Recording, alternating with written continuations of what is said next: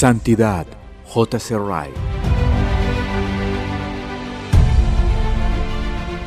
El verdadero cristianismo es una buena batalla. Lo último que tengo que decir es esto. El verdadero cristianismo es una buena batalla. Buena es un adjetivo inapropiado para calificar cualquier guerra. Toda guerra del mundo es mala en mayor o menor grado. Sin duda que, en algunos casos, la guerra es una necesidad absoluta. Lograr la libertad de las naciones, impedir que el débil sea arrasado por el fuerte. Pero aún así es mala. Conlleva mucho derramamiento de sangre y sufrimiento. Suscita las peores pasiones del hombre, causa enormes pérdidas y la destrucción de propiedades. Llena a hogares pacíficos de viudas y huérfanos. Extiende por doquier la pobreza, las cargas y el sufrimiento nacional. Altera todo el orden en la sociedad. Interrumpe la obra del Evangelio y el crecimiento de la obra misionera cristiana. En suma, las guerras son un mal inmenso e incalculable, y todo el que ora debiera clamar noche y día, danos paz en nuestro tiempo. Pero hay una guerra que es enfáticamente buena, una batalla en la que no hay ningún mal. Esa guerra es la guerra cristiana.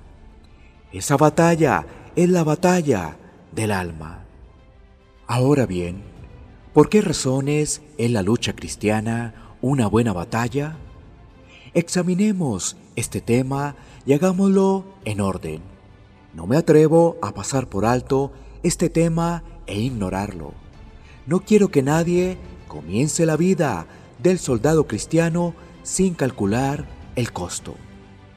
No dejaría de decirle a nadie que quiere ser santo y ver al Señor, que tiene que luchar y que la lucha cristiana, aunque es espiritual, es real e inexorable. Requiere valentía, audacia y perseverancia. Pero quiero que mis lectores sepan que hay aliento abundante con tal de que comiencen la batalla. Las escrituras no llaman a la lucha cristiana una buena batalla sin razón y causa. Trataré de mostrar lo que quiero significar. A. La batalla del cristiano es buena porque se libra bajo el mejor de los generales. El líder y comandante de todos los creyentes es nuestro divino Salvador, el Señor Jesucristo, un Salvador que tiene sabiduría perfecta, amor infinito y omnipotencia. El capitán de nuestra salvación nunca falla en llevar a sus soldados a la victoria. En ningún momento usa estrategias inútiles, nunca se equivoca en sus criterios y jamás comete un error. Sus ojos están sobre todos sus seguidores, desde el más grande hasta el más pequeño. No olvida al más humilde siervo en su ejército. Cuida, recuerda y guarda para salvación al más débil. Las almas que ha comprado y redimido con su propia sangre son demasiado preciosas para ser malgastadas y descartadas. Esto sí que es bueno. Ve, la batalla del cristiano es buena porque se libra con la mejor de las ayudas.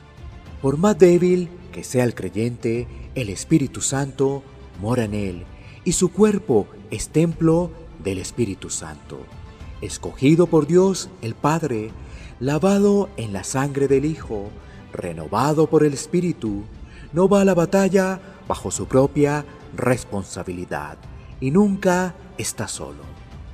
Dios, el Espíritu Santo, le enseña, dirige y guía y conduce cada día. Dios el Padre lo guarda con su poder divino. Dios el Hijo intercede por él a cada momento, como Moisés en el monte mientras estaba peleando en el valle. Una cuerda triple como esta nunca puede romperse. Sus provisiones y pertrechos diarios nunca fallan. Su comisariado nunca es defectuoso. Su pan y su agua son cosas seguras. Por más débil que parezca, y aunque se considere a sí mismo como un gusano, es fuerte en el Señor para hacer grandes cosas.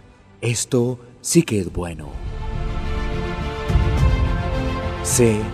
La batalla del cristiano es buena porque se libra con la mejor de las promesas. Cada creyente cuenta con grandísimas y preciosas promesas. Todas sí y amén en Cristo. Promesas que serán cumplidas indefectiblemente porque Él prometió, no puede mentir y tiene el poder, al igual que la voluntad, de cumplir su palabra. El pecado no se enseñoreará de vosotros, y el Dios de paz aplastará en breve a Satanás bajo vuestros pies. El que comenzó en vosotros la buena obra, la perfeccionará hasta el día de Jesucristo. Cuando pases por las aguas, yo estaré contigo, y si por los ríos, no te anegarán, no perecerán jamás, ni nadie las arrebatará de mi mano. El que a mí viene, no le echo fuera. No te desampararé, ni te dejaré. Estoy seguro de que ni la muerte, ni la vida, ni lo presente, ni lo porvenir nos podrá separar del amor de Dios que es en Cristo Jesús, Señor nuestro. Romanos 6:14, Romanos 16:20, Filipenses 1:16, Isaías 43:2, Juan 10:28, Juan 6:37, Hebreos 13:5, Romanos 8:38, 39.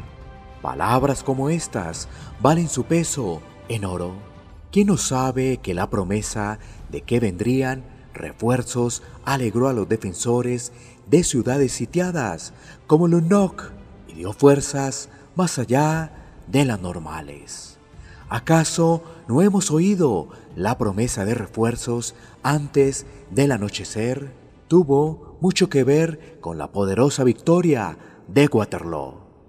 No obstante, promesas como estas no son nada comparadas con el rico tesoro del creyente, las promesas eternas de Dios. Esto sí que es bueno. D. La batalla del cristiano es buena porque se libra con el mejor de los desenlaces y resultados. Es indudablemente una guerra en la que hay tremendas batallas y angustiosos conflictos, heridas, moretones, desvelos, ayunos y fatigas. Aún así, todos los creyentes, sin excepción, pueden decir, somos más que vencedores por medio de aquel que nos amó. Romanos 8:37. Ningún soldado cristiano jamás se pierde, desaparece ni es dejado por muerto en el campo de la batalla. No habrá que llorar por él, ni se derramará nunca una sola lágrima por el soldado raso, ni por un oficial del ejército de Cristo. Cuando llegue la noche, el mismo llamado a presentar armas será exactamente igual al que se hizo en la mañana. Las fuerzas inglesas marcharon desde Londres a la campaña de Crimea como un cuerpo magnífico de hombres, pero muchos valientes perdieron su vida y nunca volvieron a ver la ciudad de Londres. Muy distinta será la llegada del ejército cristiano a la ciudad que tiene fundamentos, cuyo arquitecto y constructor es Dios. Hebreos 11:10. No faltará ni uno. Las palabras de nuestro gran capitán darán prueba de ser ciertas. De los que me diste, no perdí ninguno. Juan 18:9. Esto sí que es bueno. La batalla del cristiano es buena porque le hace bien al alma del que la libra. Todas las demás guerras tienen una tendencia mala, degradante y desmolarizadora. Exteriorizan las peores pasiones de la mente humana, endurecen la conciencia y carcomen los fundamentos de la fe cristiana y la moralidad. Solo la guerra cristiana tiende a recurrir a las mejores características que le quedan al hombre. Promueve humildad y caridad, reduce el egoísmo y la mundanalidad e induce a los hombres a poner sus afectos en las cosas de arriba. Nunca se ha oído de ancianos, enfermos y moribundos que se arrepintieran de librar las batallas de Cristo contra el pecado, el mundo y el diablo. Solo se lamentan de no haber empezado a servir a Cristo mucho antes. La experiencia de aquel destacado santo, Philip Henry, no es la única. En sus últimos días le dijo a su familia, quiero que todos ustedes hagan constar que la vida vivida al servicio de Cristo es la vida más feliz que el hombre puede tener en el mundo. Esto sí que es bueno. F. La batalla del cristiano es buena porque le hace bien al mundo. El resto de las guerras tiene efectos devastadores, son horrorosas y perjudiciales. La marcha de un ejército por un país es un flagelo terrible para los habitantes.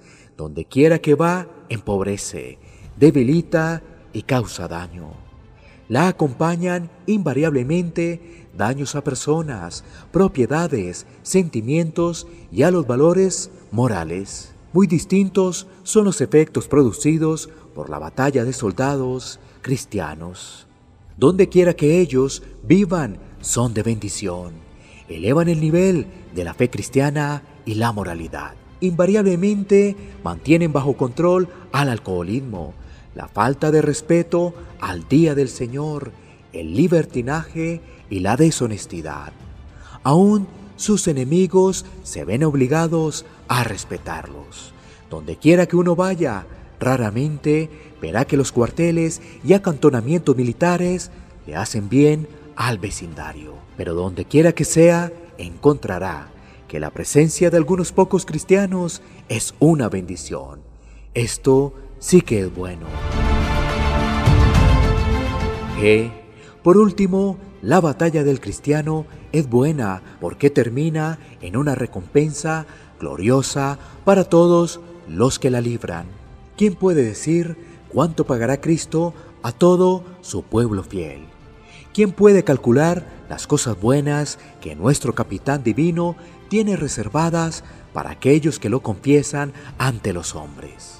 Una nación agradecida puede darle a sus guerreros victoriosas medallas, pensiones, reconocimientos, honores y títulos, pero no puede darles nada que dure para siempre, nada que puedan llevar más allá de la tumba. Aún los más excelsos palacios pueden ser disfrutados solo por algunos años. Los generales y soldados más valientes tendrán que descender un día para presentarse ante el rey de los terrores. Mejor, mucho mejor, es la posición del que pelea bajo el estandarte de Cristo contra el pecado, el mundo y el diablo. Puede ser que no reciba elogios en vida y quizás algunos pocos al ser sepultado, pero tendrá algo que es mucho mejor, mucho más durable. Tendrá la corona incorruptible de gloria. Primera de Pedro 5:4. Esto sí que es bueno. Grabemos en nuestra mente que la batalla cristiana es una lucha buena, verdaderamente buena, totalmente buena y enfáticamente buena. Ahora la vemos solo en parte. Vemos batallas, pero no el final. Vemos la campaña, pero no la recompensa. Vemos la cruz, pero no la corona. Vemos unos pocos humildes, quebrantados de corazón y penitentes soportando sufrimientos y despreciados por el mundo. Pero no vemos la mano de Dios sobre ellos, el rostro de Dios sonriéndoles, el reino de gloria preparado para ellos. Estas cosas todavía tienen que ser reveladas. No juzguemos por las apariencias. Hay muchas más cosas buenas como resultado de la guerra cristiana que las que podemos ver.